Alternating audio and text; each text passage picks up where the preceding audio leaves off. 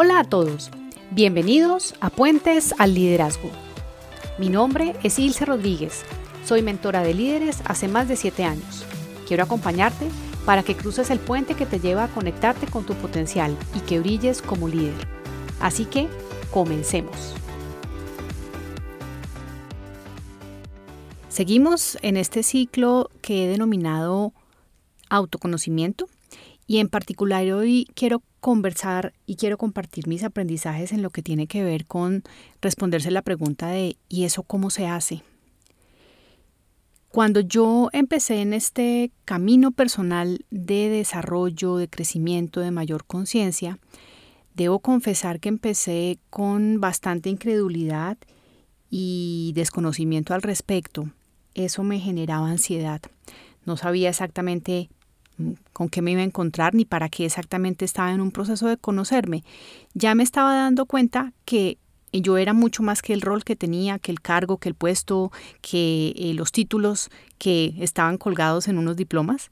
Sin embargo, con todo y esa incredulidad y ese eh, temor, me permití seguir en este proceso que lleva muchos años, ya llevo tal vez ocho años en este, en este autoconocerme, y mm, tuve grandes hallazgos. Entonces desde allí quiero compartir cómo se hace eso de autoconocerse eh, y empiezo por decirles que lo primero es hacer un ejercicio de tomar conciencia.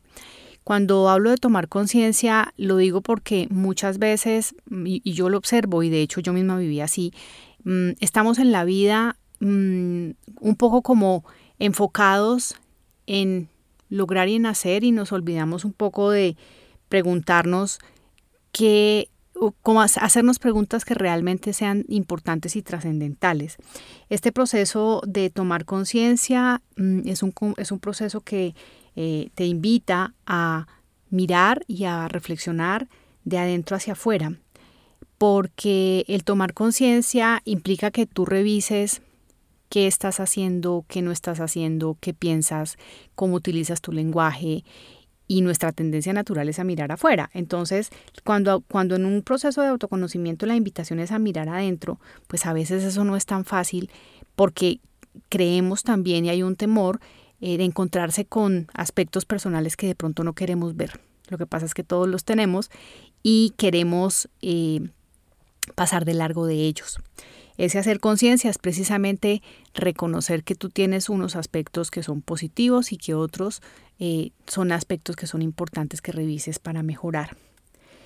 Para empezar a autoconocerte, me parece importante saber que eh, hay una serie de preguntas que podría cualquier persona hacerse y es, bueno, ¿qué es lo que yo estoy haciendo, consciente o inconscientemente, que me aleja eh, de lo que quiero, qué es lo que yo estoy dejando de hacer que me aleja de cómo quiero sentirme, de cómo quiero vivir mi vida.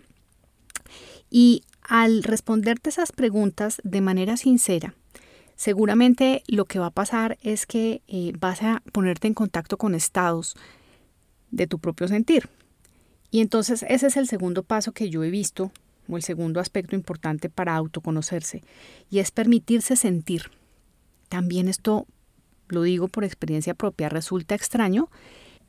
Y desde ahí creo que es importante ponerle racionalidad al asunto de sentir, entendiendo que como lo he comentado en otros episodios, eh, las emociones son un tema biológico generado por neurotransmisores, entonces el sentir tiene un aspecto de biología que también se complementa con el papel que juega la mente cuando racionalizamos eso que estamos sintiendo y le ponemos un nombre y cuando eh, combinamos esa, esa sensación, ese sentimiento con el tiempo, entonces ya se vuelven estados de ánimo. Entonces es importante en el proceso de autoconocimiento que cada uno esté tomando o que quiera tomar, que tenga presente que uno de los elementos a considerar es el sentir. ¿Qué está sintiendo? Cómo lo está sintiendo, en qué parte de su cuerpo lo está sintiendo. Uno de los desafíos más grandes que desde mi propia vivencia eh, tuve cuando empecé en este camino fue el atreverme a hablar de mis temores con tranquilidad. Y es que estamos en una sociedad que nos muestra que debemos ser fuertes, que nos enseña que no podemos ah, mostrar debilidad y mucho menos dejar ver vulnerabilidad. Y resulta que todas las personas, por más experiencia, por más años, por más eh, vida que tengan, mm, pues tenemos temores y a veces no hablamos de ellos con suficiente tranquilidad o con suficiente claridad también. Entonces, cuando yo me permití hablar de mis propios temores y los pude ver de frente y pude de alguna manera conversar con ellos y ver qué tan reales eran o qué tanto era mi mente imaginándose situaciones catastróficas y poder ponderar eso me permitió entender un poco más y conocerme. Otro aspecto fundamental para el autoconocimiento es tener la capacidad de aprender a hacer explícitas tus creencias. Y acá voy a hablar un poco sobre el tema de las creencias.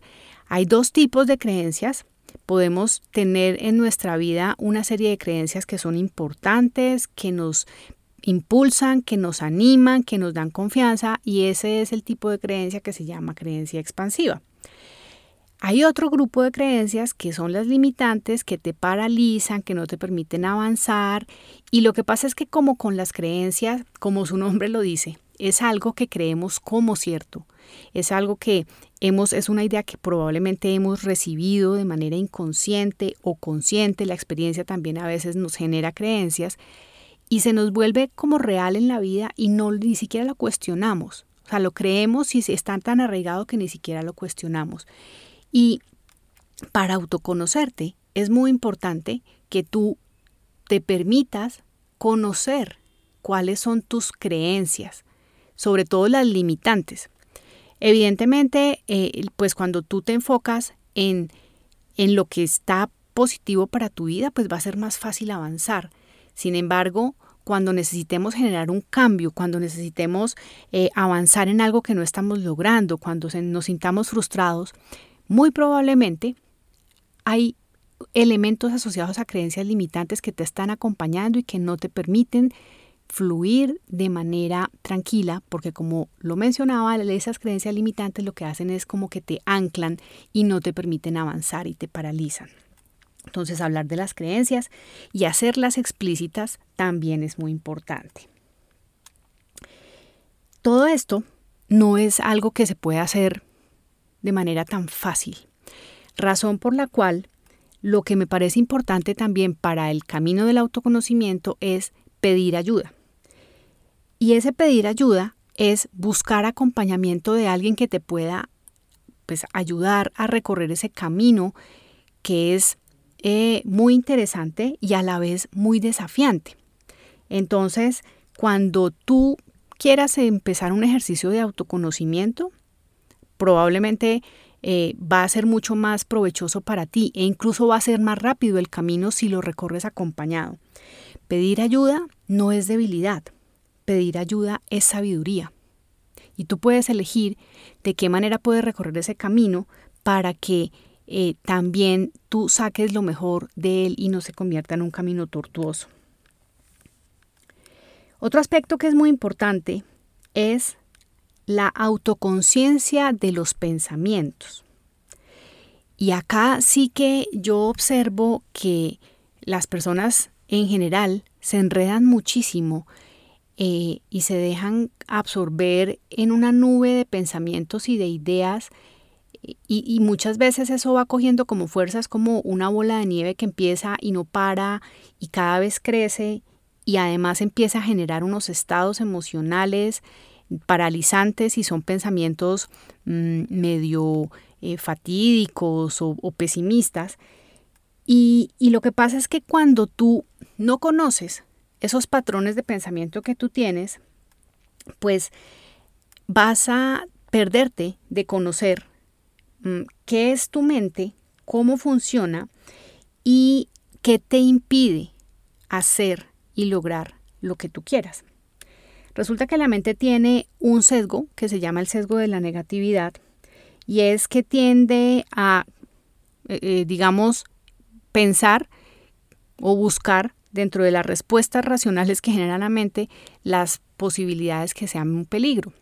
Y entonces desde allí, pues em, podemos llegar a limitarnos precisamente por ese sesgo de negatividad que es una distorsión cognitiva que tiene el cerebro. Esto por supuesto genera ansiedad, genera estancamiento, genera preocupación, incluso puede llegar a estados eh, mentales eh, de depresión, incluso también de temas ya que requieran una atención eh, mucho más especializada si no se maneja adecuadamente.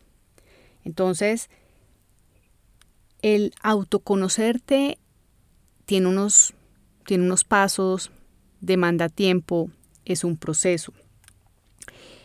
Cuando yo me permití recorrer ese camino y recorrer esos pasos y subir esos pasos uno a la vez, me di cuenta que en realidad las respuestas sí estaban en mí.